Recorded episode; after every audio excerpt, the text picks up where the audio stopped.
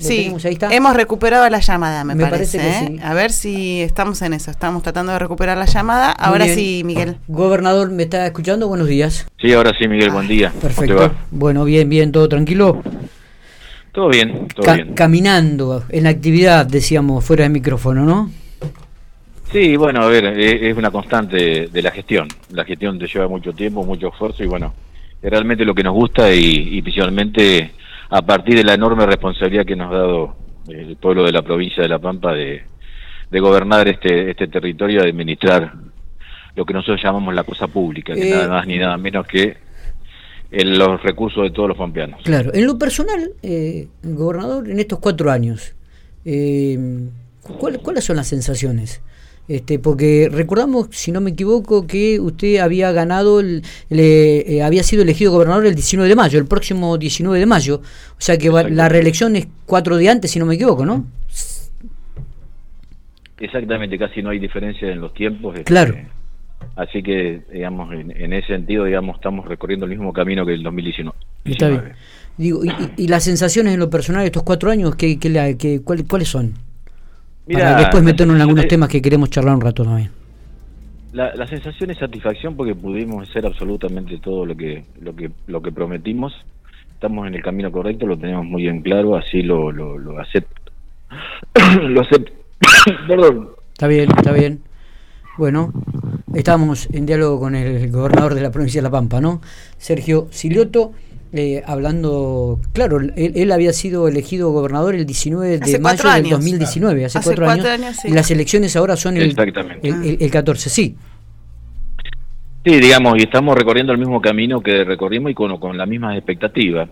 Y como decíamos, el tema, digamos, este, que ha pasado en estos tres años y medio, bueno, creo que realmente han pasado muchísimas cosas. O sea, nos pasaron muchísimas cosas. La, la sociedad pampeana, la sociedad argentina, la sociedad de todo el mundo vivió cosas, vivió cosas inesperadas, pero bueno, en ese sentido creo que nosotros hemos marcado un camino respetando absolutamente cuál ha sido la palabra empeñada al momento de hacer la campaña electoral y teniendo muy en claro cuál es el, el horizonte que tiene que recorrer la provincia de La Pampa y sus habitantes para desarrollarse día a día cada vez más y cada día generar mayor calidad de vida. Por supuesto que hay obstáculos y es más, yo soy un, un permanente, digamos, este, inconforme de, mí mismo.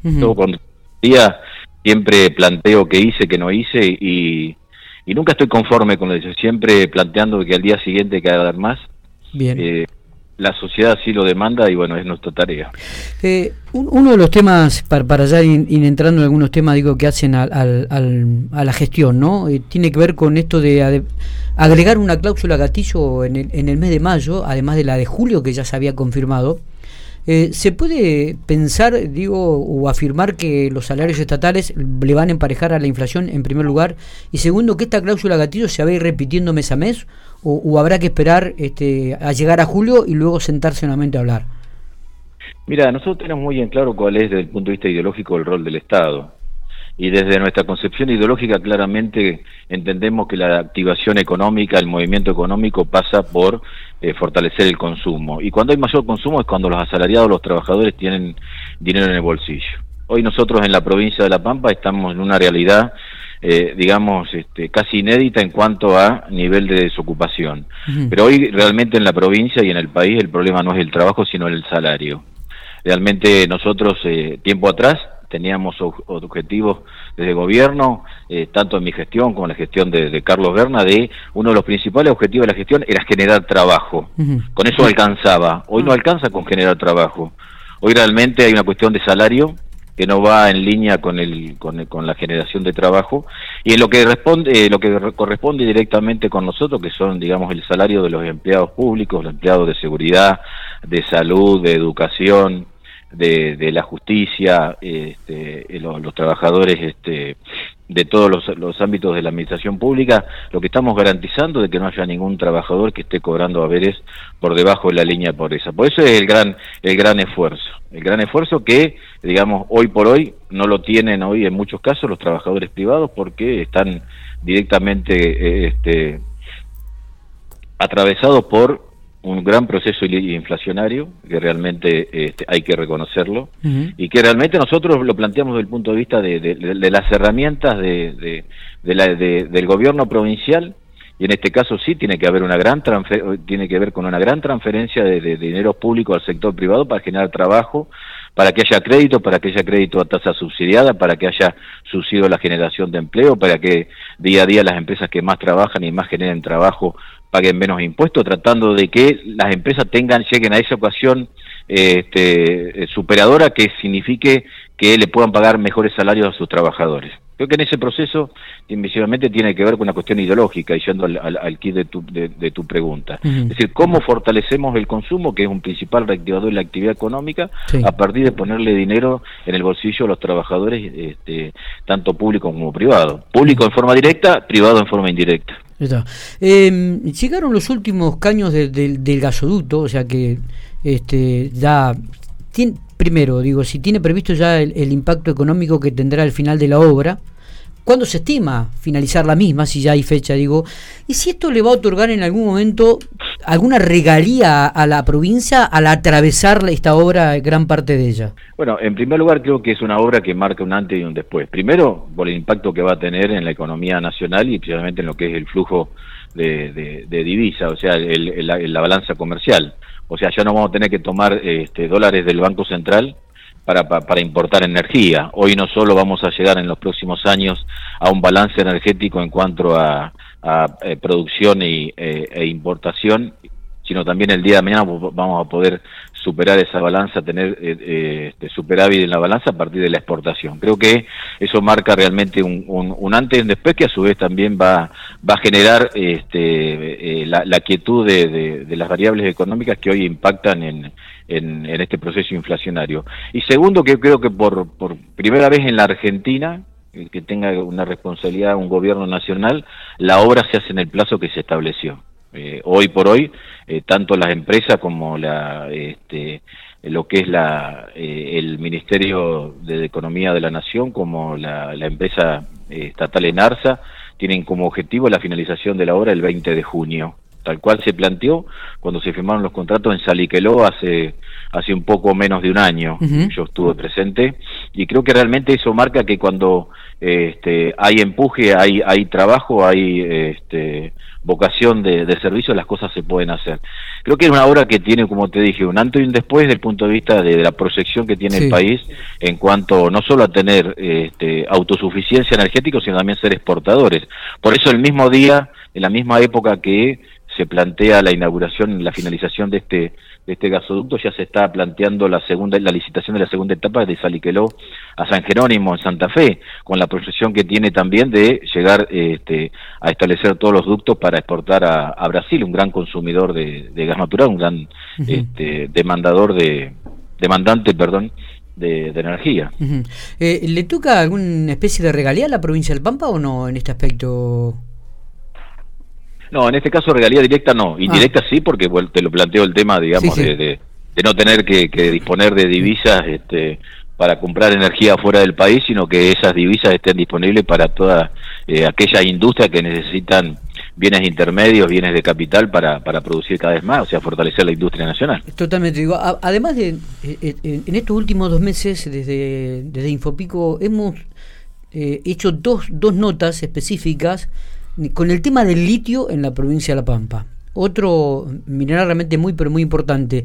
Si bien eh, hemos hablado con la geóloga que arrancó esta investigación junto con otros profesionales, si bien económicamente parecería que no sería redituable, desde el gobierno me han dicho que están encaminada y profundizando esta investigación sobre el litio en la provincia. Sí, bueno, esto, digamos, eh, son procesos de que tiene que ver con estudios realmente, este, digamos, importantes para determinar, digamos, cuál es la escala de la presencia de litio.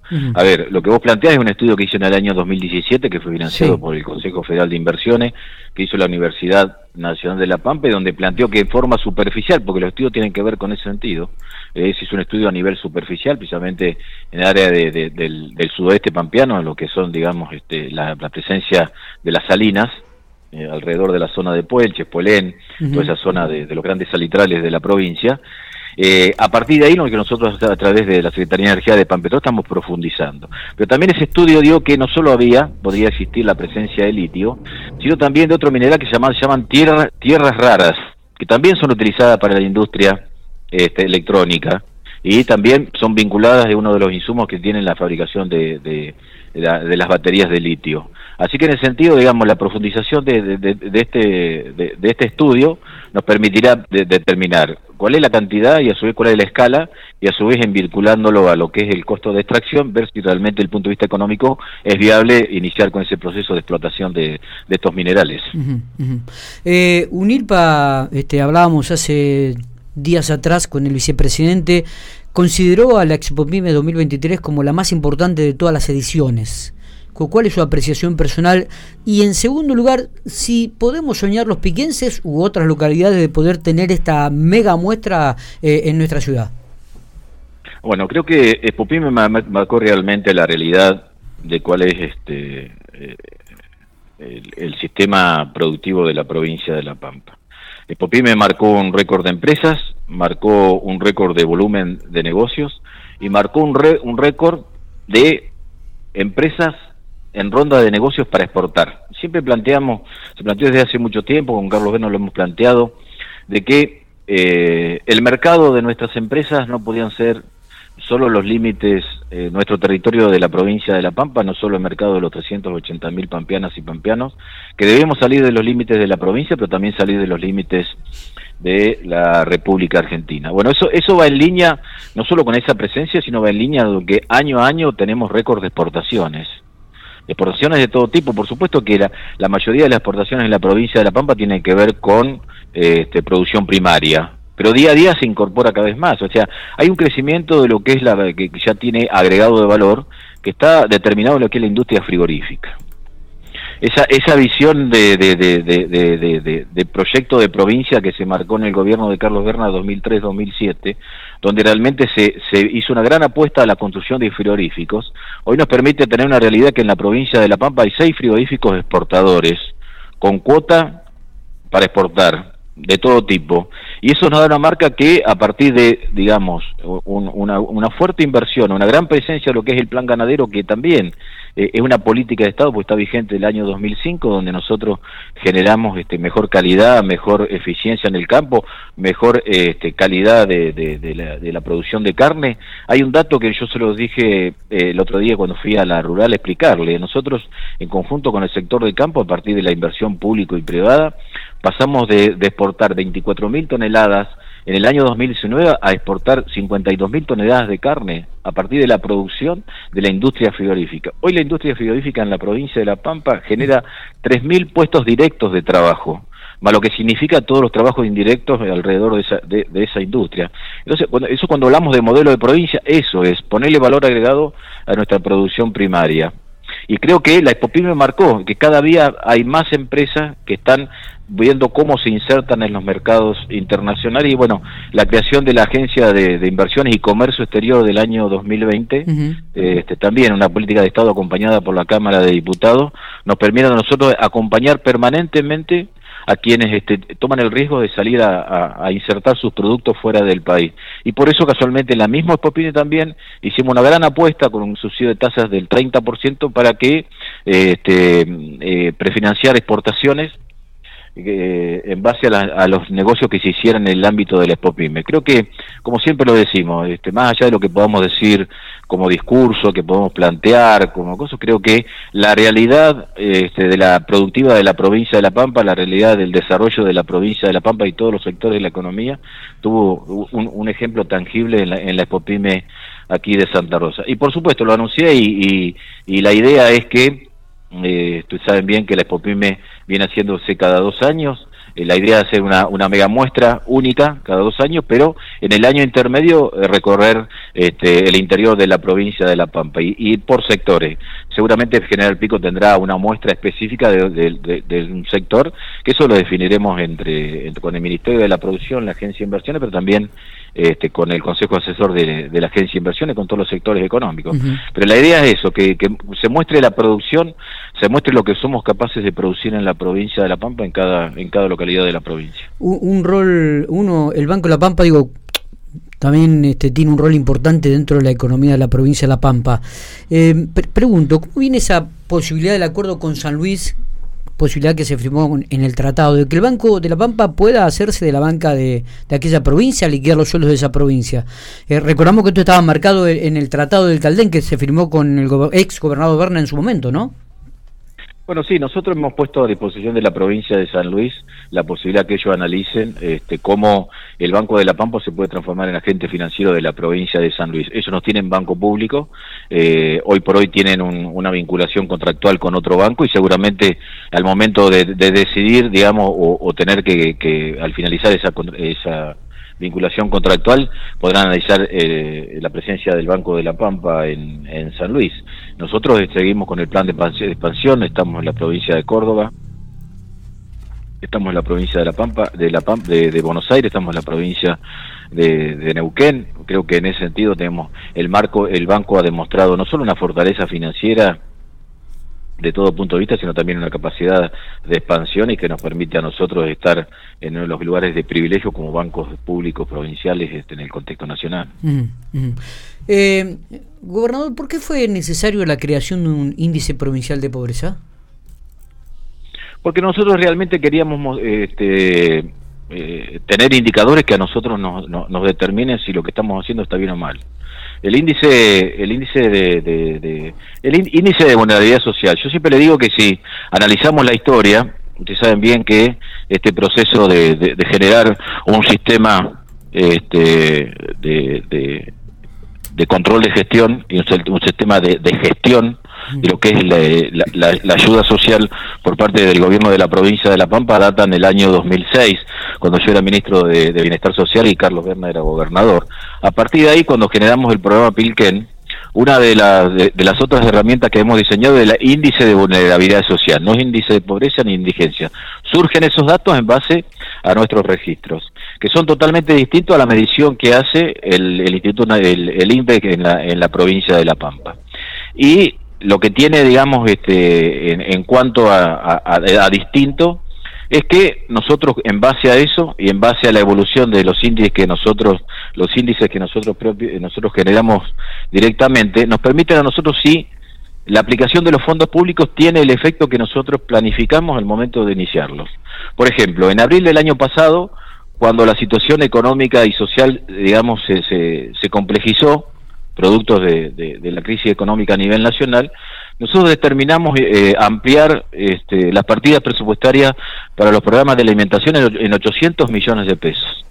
Se lo dije en la Cámara, en los últimos años aumentamos el 202%, o sea, por encima de los índices de, variación de la inflación. Bueno, queríamos tener el impacto. Hemos creado un índice que, como siempre lo dijimos, y en la próxima este, medición este, va a ser en General Pico, porque la, intendenta Fernanda Alonso se ha, mostrado interesada en también tener un índice en Pico. Hoy no hay un índice que nos permita a nosotros cuál es la situación social pero también también la, la, situación social en forma quirúrgica, saber este, en el marco de, por supuesto, la protección de los datos personales, qué le está pasando a cada una de las familias. Y cada vez que aplicamos fondos públicos, lo hacemos en forma quirúrgica, no distribuimos recursos, los aplicamos, que hay una gran diferencia entre eso.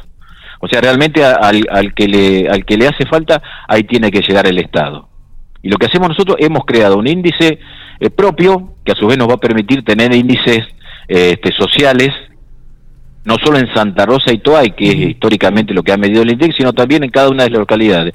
Pero siempre yo lo dijo cuando esta polémica se dio a partir de, digamos, de, de, de una información que dimos nosotros en, la provincia de La Pampa, lo dije muy claro. Cuando uno mide cosas distintas va, va a resultar, va, va a, tener resultados distintos. Y, y, se mezclaron las cosas y probablemente algo totalmente distinto porque, digamos, nosotros lo que planteamos eh, no solo lo que es la encuesta en sí, sino también a partir de esa encuesta el cruzamiento de los datos reales de la ayuda que da el, Estado provincial, municipal y nacional a cada una de esas familias. Está. Em, e, en la próxima gestión, si es reelecto el próximo 14 de mayo, eh, a nivel ministros eh, e institutos, em, ¿se va a respetar la paridad de género como en los cargos legislativos? ¿Tiene pensado esto, gobernador? Mira, a ver, a ver, nosotros eh, siempre se plantea ese tema, pero digamos, eh, en eso siempre nosotros, por demás de mi punto de vista, lo que yo me detuvo siempre es la capacidad y, la contracción al, trabajo en base a un trabajo de equipo. Esto es muy simple. Yo siempre lo digo, este, creo que, los grandes desafíos de la gestión después de la desaparición de los grandes líderes este, como gobernadores pasan por generar equipos de trabajo. Una gran, una gran cohesión transversal.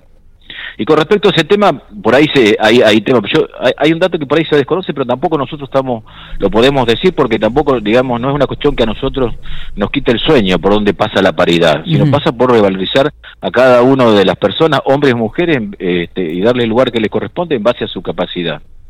Pero nosotros, el, del equipo de gobierno, cuando hablo del equipo de gobierno no hablo de gabinete. A mí no me interesa si alguien es director, subdirector, ministro, ministra, secretaria, secretario, sino tiene una evolución, un lugar en un equipo de trabajo. Hoy el 42% son mujeres en ese equipo de trabajo. Eh, y, siempre digo, todos estos pasos son procesos. Mm, bien. Son procesos que se van dando a partir de, digamos, este, a partir de que la mujer ha ido ganando terreno. Está claro, está claro. Eh, se creó la Facultad de la Salud hace muy poquito tiempo, ya está instalada las carreras de enfermería. Eh, ¿Es posible adelantar o pensar en alguna otra carrera a corto plazo o, en su futura gestión si es reelecto?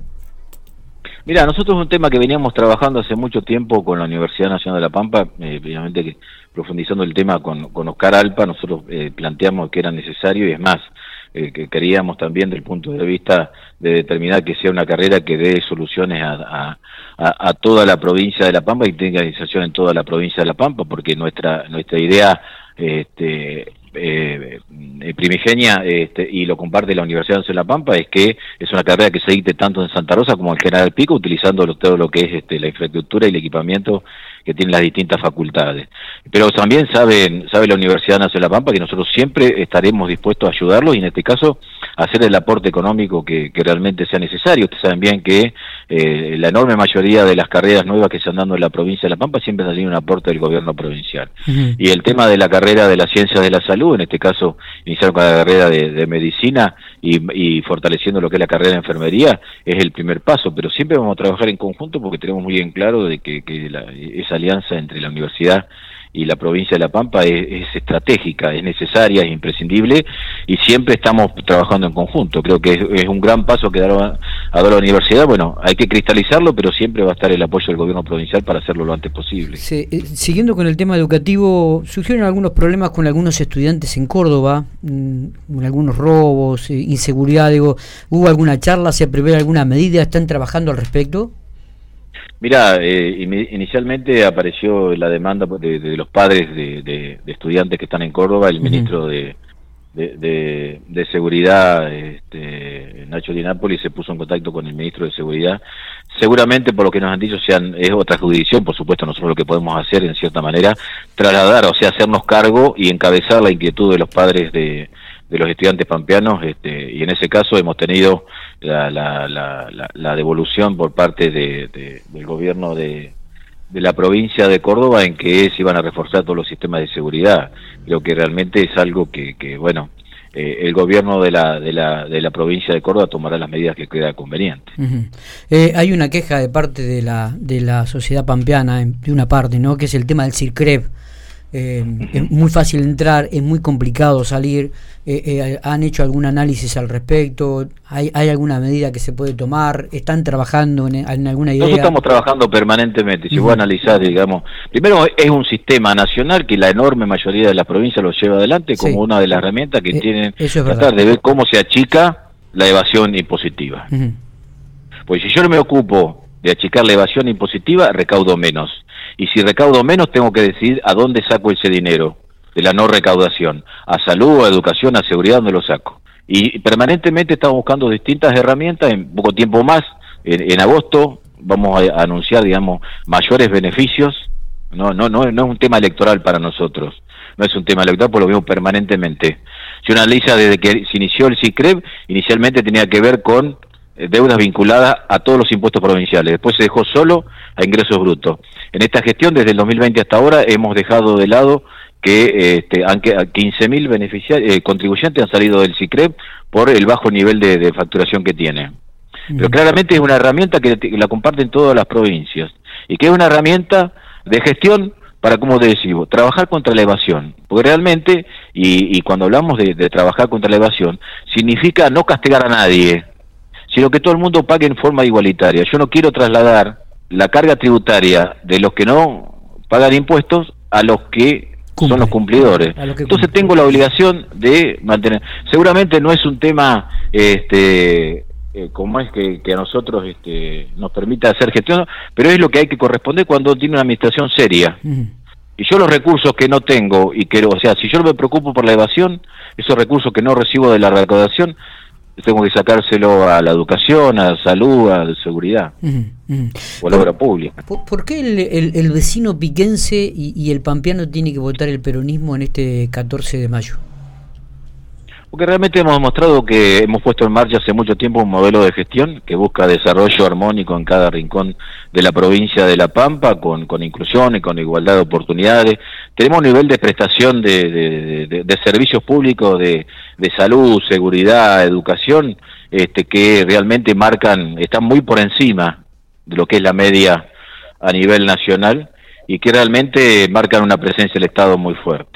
Tenemos actualmente un nivel, como lo venimos haciendo mucho tiempo, a pesar de los gobiernos nacionales que no han ayudado a la provincia de La Pampa, hoy tenemos un nivel de inversión eh, pública eh, inédito en todo el rincón de la provincia de La Pampa. Hoy hay construimos vivienda en cada localidad, de las 80 localidades, más allá del signo político de quien gobierna. Hoy cada localidad de la provincia de La Pampa tiene obra pública. Se están haciendo obras públicas estructurales eh, ¿Cuánto hace que estamos esperando la obra del acueducto a, General Pico? Ya fue adjudicado, en los próximos días será este, firmado el contrato y ya en, en, dos años este, estaremos en General Pico dando respuesta eh, con, con, el déficit de, agua potable que tiene a partir de una fuente de, del río Colorado. Pero eso no significa que nos quedemos quietos, estamos reforzando lo que es la etapa del este, el acueducto desde Río Colado a la ciudad de Santa Rosa. Hace un año y medio que estamos trabajando en obra de una nueva estación de bombeo, con lo que significa esa inversión pública. Creo que en ese sentido este, la provincia, la gente de la provincia de La Pampa nos va a seguir este, acompañando con la confianza, nos va a dar la responsabilidad de seguir gobernando la provincia de La Pampa porque hemos demostrado que hemos estado a la altura de las circunstancias y que hemos estado cada vez que hubo una necesidad, siempre hubo una respuesta por parte del gobierno provincial. Gobernador, le agradezco mucho estos minutos. Este, o la última pregunta. Sí, le hago la, última pregunta, gobernador. Matías Oporto lo saluda. Em, habló recientemente el presidente de la Nación, se bajó de la candidatura a la reelección. Usted habló de la responsabilidad del presidente, lo hizo a través de, la red social Twitter. Eh, ¿Lo ve al peronismo argentino unido? para, para poder eh, afrontar las pasos de la manera más coordinada posible? Mira, a ver, yo este, cuando hablé de responsabilidad del presidente lo planteo desde el punto de vista de nuestra doctrina, que como siempre decimos, primero está la gente, por último están los dirigentes. Creo que en ese sentido, y si hay una, una, responsabilidad hoy, es, gobernar la República Argentina. Eh, y cuando yo planteo del punto de vista de, lo que tenemos que hacer, lo he dicho, lo he dicho públicamente porque aparte lo he dicho públicamente y no es por una cuestión totalmente eh, coyuntural, sino que lo venimos eh, planteando permanentemente y lo que planteamos en cada a nivel interno en cada una de las localidades. Acá hay un principio básico que primero tenemos que estar unidos, unidos y a su vez tener muy bien claro cuál es el objetivo. Después aparecerán los nombres propios.